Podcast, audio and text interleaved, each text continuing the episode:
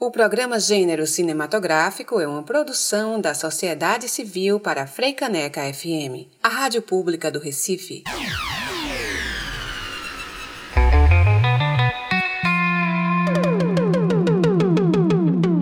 Está no ar. Gênero Cinematográfico, dirigido e apresentado por Cíntia Falcão.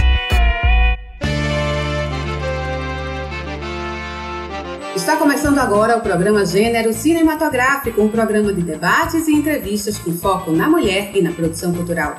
Eu sou Cíntia Falcão e hoje nós vamos ter uma convidada especial, a escritora e documentarista norte-americana Sheila Walker. E no quadro Super Expressivas de hoje temos a realizadora audiovisual Erlânia Nascimento. O gênero cinematográfico está começando. Cabine! Aqui tem bate-papo. Sheila, bem-vinda ao programa Gênero Cinematográfico. Que honra ter você aqui. Eu vou fazer uma pequena é, apresentação e aí você faz a sua apresentação a seu modo. Quem é Sheila Walker aqui de acordo com as nossas pesquisas? Sheila Walker é antropóloga, PhD, foi diretora do Programa de Estudos de Diáspora Africana, é professora de antropologia do Spelman College, uma universidade de mulheres afro-americanas em Atlanta. Em Atlanta. Vou fazer isso aqui de novo, tá? E dando início ao quadro Cabine, apresento a nossa convidada especial Sheila Walker. Sheila é antropóloga PhD, foi diretora do Programa de Estudos de Diáspora Africana e professora de antropologia do Spelman College, uma universidade de mulheres afro-americanas em Atlanta, e da Universidade do Texas, onde foi diretora do Centro de Estudos Africanos e Afro-Americanos. Também atua como documentarista e já realizou vários filmes documentários. Sheila, muito obrigada pela sua presença aqui no Gênero Cinematográfico e no Brasil, a partir do nosso estado, Pernambuco. Bem-vinda. muito obrigada, eu estou muito feliz de estar aqui com vocês. Bom, estar aqui, nós estamos no inverno, não? Então faz um pouco frio, temos sol como vocês, mas espero estar de verdade no Brasil uh, daqui a pouco. Seja bem-vinda sempre, estamos aqui à disposição, o estado inteiro, inclusive parte de mim. Obrigada. Sheila, eu queria começar situando melhor a nossa ouvinte e o nosso ouvinte com relação ao foco do nosso programa, que é a afrodiáspora. O que é a afrodiáspora e por que você se interessou pelo tema? Eu tive a sorte de ir à África quando eu era adolescente, não? Eu era um, estudante numa universidade da elite branca, eu era a negra da minha classe e precisava de equilíbrio, né? Então encontrei um programa de intercâmbio e no ano que eu fui tinha uma, um país africano. Normalmente os países onde a gente podia ir ficaram na Europa, mas eu fui a Camerun, na África Central. Vivi com uma família maravilhosa e era a época, a época quando uh, o cinema, a televisão, apresentou a África, mas uma África selvagem, uma África primitiva, uma África muito estranha. Pô, onde eu estava? Eu estava na cidade de Fumban, no interior do, do país. Era capital de um reino muito sofisticado, um reino onde o rei tinha uh, construído um palácio no começo dos anos 20, onde o, o rei uh, inventou uma escritura para o idioma dele. Escreveu livros e eu morava com uma família muito pan-africanista. Então, essa família me perguntava: Você conhece uh, Sparrow, cantor de Trinidade? Não, eu sou dos Estados Unidos. Por, por que vou conhecer a uma pessoa do Caribe? Você conhece Pelé do Brasil? Não conhecia Pelé tampouco, não. Eu sou dos Estados Unidos, mas essa família uh, me ajudou a compreender que nós estamos em todas partes. Tenho família, não? No resto das Américas. Então, por isso, comecei a me interessar o que a gente chama agora a diáspora. Diáspora, dia através fora, como as sementes da higuera, quando balança no vento, as sementes se plantam. Então, é a replantação de africanos através da terra. Que incrível, né? Importante a gente saber disso. E como é que você não é? Importantíssimo a gente saber disso. E como você vê, Sheila, a importância da mulher negra na resistência e no legado cultural dessa cultura afrodiaspórica. Uau! A mulher negra ela tem um papel importante nisso. Claro que ela tem um papel importante. E a mais de tudo, não? Então, eu sempre gosto de começar no começo. quando se fala da origem do homem, bom, o homem mais conhecida na, na origem do ser humano é uma mulher, é Lucy. Ah? Não é o nome dela, não, não, ninguém sabe como se chamava. Mas ela foi encontrada na Etiópia e ela tem 3 milhões 200 mil anos. Ela é o fóssil, o esqueleto mais completo que se é encontrado. Ela não é realmente um uma ser humano moderno, não? Mas, uh, bom, eu visitei ela duas vezes, fotografei ela, porque ela tem bastante pedaços para, ser, para parecer um ser humano. Então, gosto de começar com ela. E no idioma Amharic da Etiópia se chama Dinkenesh, que quer dizer você é maravilhosa. Você é maravilhosa, não? Então, considero que ela seja a nossa tartara, tartara, tartara. Mas se, se penso na, nas mulheres africanas, não, eu gosto de pensar na Rainha Nzinga, hum, que é a heroína nacional de Angola. E por quê? E Angola não tem herói nacional, só tem heroína. Por quê? Porque ela lutou contra os portugueses. Quando os portugueses invadiram Angola, uns séculos atrás, ela disse: aqui não. aqui não. Não, não, não, não, não. Vocês não vêm aqui. Então, por isso ela é, é, a heroína. E o interessante é que essa rainha Nzinga, o Ginga, se encontra também no Brasil. Ah, eu fui na casa de uma rainha Ginga, em Osório, no Rio Grande do Sul, onde às vezes se diz que não tem cultura afrodescendente. Tem sim. então, quando fui na casa dessa rainha Ginga, perguntou se ela conhecia a outra a angolana, ela disse: a rainha sou eu. Não.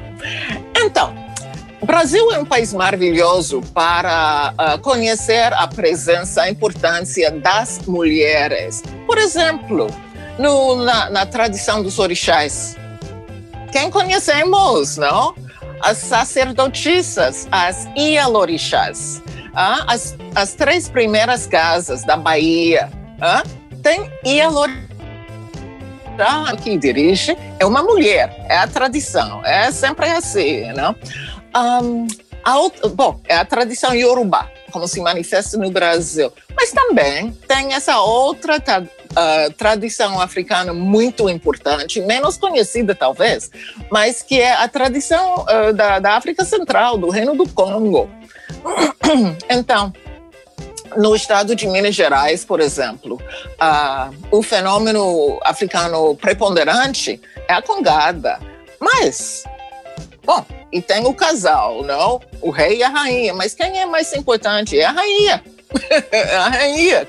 A rainha conga é mais importante do que o rei. Às vezes tem uh, comunidades que têm uma rainha e não tem rei a rainha é perpétua. O rei, às vezes, é só festivo, é para o ano. O rei é festivo, é só para o ano. Então, uh, as duas tradições africanas mais importantes do Brasil têm uh, mulheres como uh, a cara, digamos, o rosto do fenômeno. Então, outra importância da mulher. Um, se penso nos Estados Unidos, Posso pensar no, na agricultura, por exemplo. Bom, poderia pensar no Brasil também, ou Suriname, é igual. Uh, um produto importante africano, um produto físico e também um produto intelectual, tecnológico, é o arroz. Então, esse arroz foi domesticado na África Ocidental.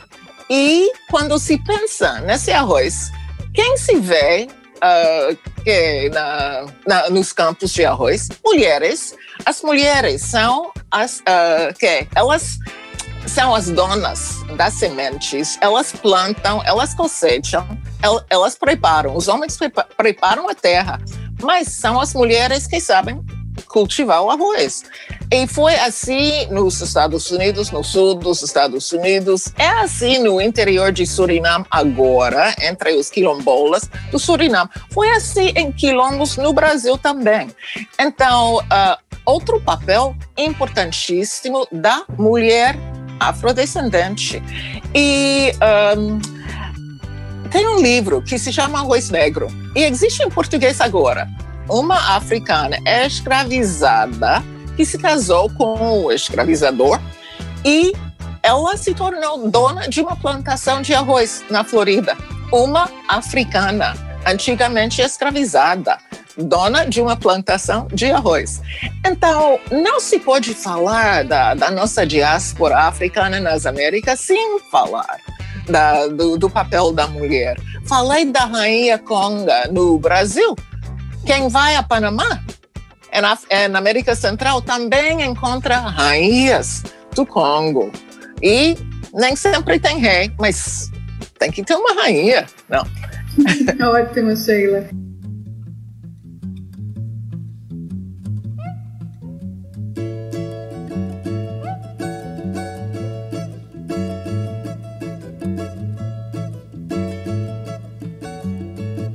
Sonho meu,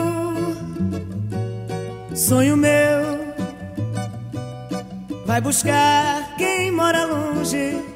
Sonho meu, sonho meu, sonho meu, vai buscar quem mora longe. Sonho meu, vai mostrar esta saudade. Sonho meu a sua liberdade.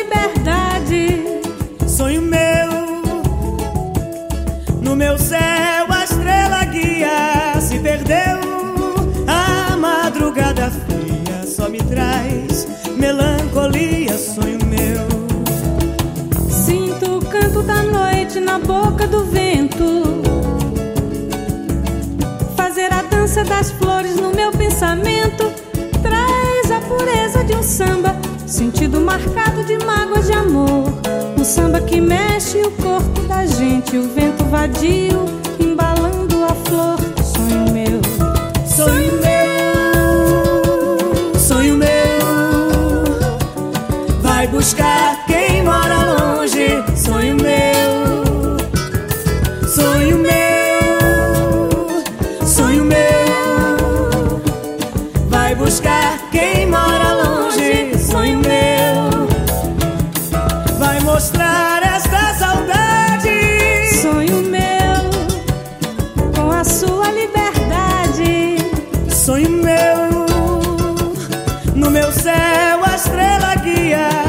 perdeu. A madrugada fria só me traz melancolia. Sonho meu, sonho meu,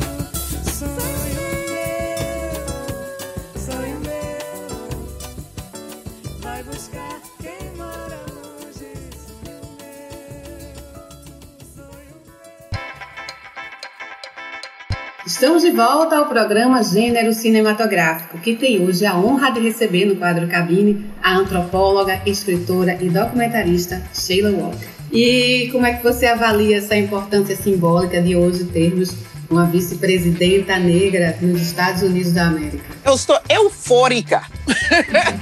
eufórica. Acho mara... É importantíssimo. E essa mulher ela é maravilhosa, não é muito inteligente, sabe o que ela quer. Uh, ela é muito forte, não? Acho que ela vai ser não só um símbolo importante para nós, mas uh, bom, uma liderança. E interessante o simbolismo hum? no, na, no dia da, da posse, não? A cor que ela usou, a cor que morada? O que é, como se chama essa cor? Púrpura. Roxo, lilás, púrpura. Púrpura, púrpura essa cor púrpura. Por que púrpura? Bom, é uma cor real, não, mas não. É muito mais específico. Foi a cor preferida de Shirley Chisholm, Quem era Shirley Chisholm? A primeira mulher candidata para a presidência dos Estados Unidos, primeira mulher negra antes de Hillary, não? Primeira mulher em 68. E a cor dela era púrpura.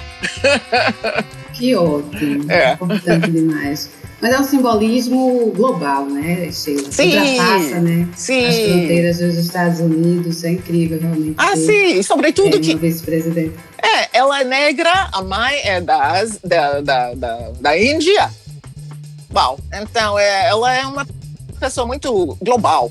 Não, é o que nós precisamos agora, sobretudo, depois do que tínhamos antes. E no Brasil nós estamos precisando realmente de algum alento né, nesse sentido. Né? É. Precisamos bastante. é, e a gente sabe que as dificuldades da gente, das mulheres como um todo, mulheres negras principalmente, de atingirem postos de liderança, postos importantes no trabalho, tem muito a ver com racismo, né, Sheila? Eu queria que você falasse assim, um pouco da diferença entre o racismo estrutural no Brasil e o racismo estrutural nos Estados Unidos. Tem como você fazer uma síntese para a gente entender essa diferença? É, bom, os Estados Unidos são um país honestamente racista. O Brasil é um país mais racista também, mas racista. É mais hipócrita, não? quando, bom, quando eu começava a, a viajar para o Brasil, os afro-brasileiros me disseram: ah, que ah, que pena, vocês têm esse racismo nos Estados Unidos. Eu dizia, e vocês? Mas a diferença, a diferença é que vocês são a maioria. A maioria. Nós somos uma, somos apenas como 13%. Vocês agora são o quê? 54, 56. E a diferença aqui é que nós temos a lei de uma gota. É, quer dizer que uma pessoa com uma gota era lei escrita, agora não sei se é lei escrita, mas é, é, é a tradição. Não? Uma pessoa que tem uma gota de sangue africana, como se houvesse sangue africana? Isso, essa é. pessoa é negra. A pessoa pode ter um fenotipo totalmente branco, mas a pessoa é socialmente, culturalmente negra. E muitas vezes essas pessoas se assumem como negros. Mas se fosse assim no Brasil, Bom, o Brasil teria. Quase todos. Que, é, o Brasil teria que assumir a sua posição como, como segundo país africano da Terra, depois da Nigéria. Exatamente, Sheila. É incrível Sheila, eu queria que você falasse agora um pouco sobre sua filmografia. Você é uma diretora de documentários, né? Qual a temática predominante, que eu imagino qual seja, e onde encontrar seus filmes? Como é que a gente assiste seus filmes? ok. Bom, eu sou antropóloga, não? E sou antropóloga porque queria viajar. E no começo eu pensava que queria ser uh, diplomata, mas encontrei uns diplomatas na, na, na, minha primeira viagem a Camerun, diplomatas dos Estados Unidos, e achei que eu não queria viver como eles. Não? Uh, eu queria, se eu estivesse em outro país, queria estar com o pessoal do país. E eles moraram entre eles. Eu comia comida norte-americana em Camerun, onde tem comidas tão gostosas. Então descobri a antropologia e sabia que o que me interessa, o que me interessava era nós nós, nos Estados Unidos, aprendimos que não tínhamos cultura. Nós que contribuímos tanto à cultura dos Estados Estados Unidos. O que as pessoas conhecem fora dos Estados Unidos muitas vezes é a nossa cultura, a nossa música, por exemplo. Né? Um, então, eu queria descobrir esta diáspora que uh, tinha aprendido que existia em Camerun. Então, comecei a viajar, mas uh, as, os meus amigos, a minha família me dizia, mas a gente quer ver o que você vê. Você precisa de uma câmera, tem que mostrar. Ok, então, comprei uma câmera antes de viajar para Maranhão. E é uma festa numa casa espiritual em Codó, Maranhão. Então comecei a filmar. E uma vez que comecei a filmar, tinha que continuar. Então, onde que eu vou, sempre vou com a minha câmera, ou agora com o telefone. Para a gente conhecer mais, para as mulheres e homens que estão nos ouvindo agora, é, por onde começar a entender esse tema da afrodiáspora? Você teria alguma indicação? Sim, claro. Bom, os meus filmes que estão em uma plataforma africana-americana uh, que se chama Quelly, uh, que você vai colocar no Instagram. Um, Quelly quer dizer a verdade em Swahili. E por que existe essa plataforma? Porque a criadora, uma mulher africana-americana, estava procurando bons ima boas imagens de af afrodescendentes na televisão. E não Sim. encontrava. Então, ela disse, ok, não tem? Eu vou colocar. Então, essa plataforma tem filmes da África, do Caribe, da América Latina, de nós nos Estados Unidos, imagens positivas. E o meu filme, Rostos Familiares, está. Uh, uh, tem subtítulos em português. Então, ah, que ótimo. Sim, o outro, uh, África Dispersa, é em espanhol. Vocês podem ler o espanhol. E também tem um livro publicado por uh, editora Kitabo. Kitabo, que quer dizer livro em português, uma editora afro-carioca, não? e o livro uh, se chama Conhecimento desde Dentro. Os afro-sul-americanos falam das suas comunidades, ou dos seus, dos seus povos e das suas histórias. E, bom, eu sou a organizadora do livro, mas as pessoas que escreveram são todos os seus vizinhos, não? De de, de lugares onde não existem. Argentina, Chile, Bolívia, Paraguai. Apesar de não existir. Não existem, não existem, não existem africanos. Não, mas escreveram a história deles, não? A história afrodescendentes deles todos. Sim, mas sim, houve uma tentativa de apagamento que funcionou muito bem. Eu acho incrível isso, Sheila, porque você fala desses assuntos, são temas importantíssimos, mas são temas difíceis, né? Dolorosos, mas você ri, você sorri, você fala, ó, oh, gente, a gente precisa entender a nossa história, entendeu? vamos estudar e vamos compartilhar esses conhecimentos. É duro, é difícil, essa é a realidade, mas a gente precisa compartilhar e desmistificar alguns conceitos que foram arraigados, né? Eu te agradeço muito pela presença, pelo espírito, por falar tão bem português e a gente poder compreender dessa forma. Obrigada pela sua participação, Sheila. Gostaria muito de que a gente se encontrasse outras vezes. É, você viesse aqui. Com muito prazer. É uma troca. É uma troca importante, é uma troca muito boa, muito importante. É mesmo. Obrigada. Obrigada Até a você. A próxima. Até a próxima. Cabine. Acabou, pessoal. Essa foi ótima. Valeu! Que honra poder conversar, trocar uma ideia e principalmente compartilhar o pensamento e obras de Sheila Walker, que tem uma atuação muito importante no conhecimento e na difusão da cultura e da história afrodiaspórica. E agora vamos à super expressiva de hoje, a realizadora Erlânia Nascimento. Super expressivas, vamos conhecer o perfil de mulheres negras que ressignificaram a nossa história.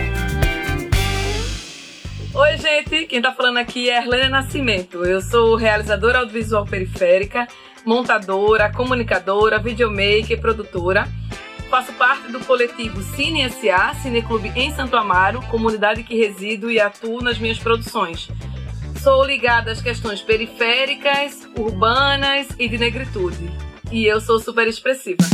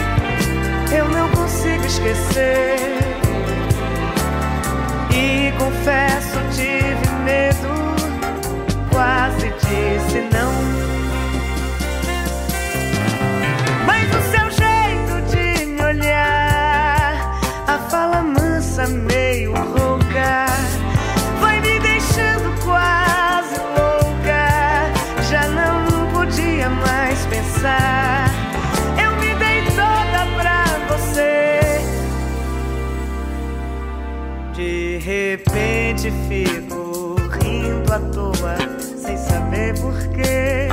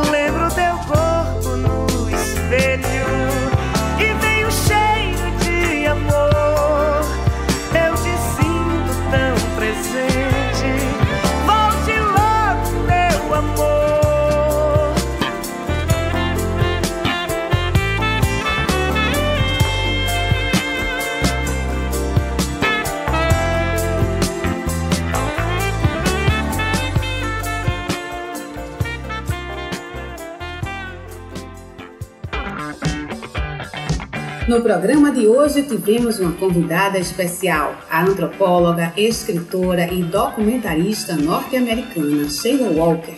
Sheila nos brindou com uma conversa incrível, negritando o nosso entendimento sobre a cultura e a história afrodiaspórica, além de falar da importância das mulheres negras nesse legado. Programa para guardar e compartilhar. E no quadro Super Expressivas de hoje, conhecemos a realizadora negra Erlânia Nascimento. E você já sabe, se tiver alguma sugestão de pauta ou se quer saber mais sobre o nosso programa, segue a gente no Instagram, é arroba gênero cinematográfico. E o nosso e-mail é gênerocinematográfico.gmail.com. Muito obrigada pela tua companhia e até a próxima quinta-feira, ao meio-dia, aqui na Frecaneca FM. Você acabou de ouvir Gênero Cinematográfico, com direção e apresentação de Cíntia o programa Falcão. Gênero Produção Martina Farias. Edição da Sociedade Matheus Araújo. para Freicaneca FM, a rádio pública do Recife.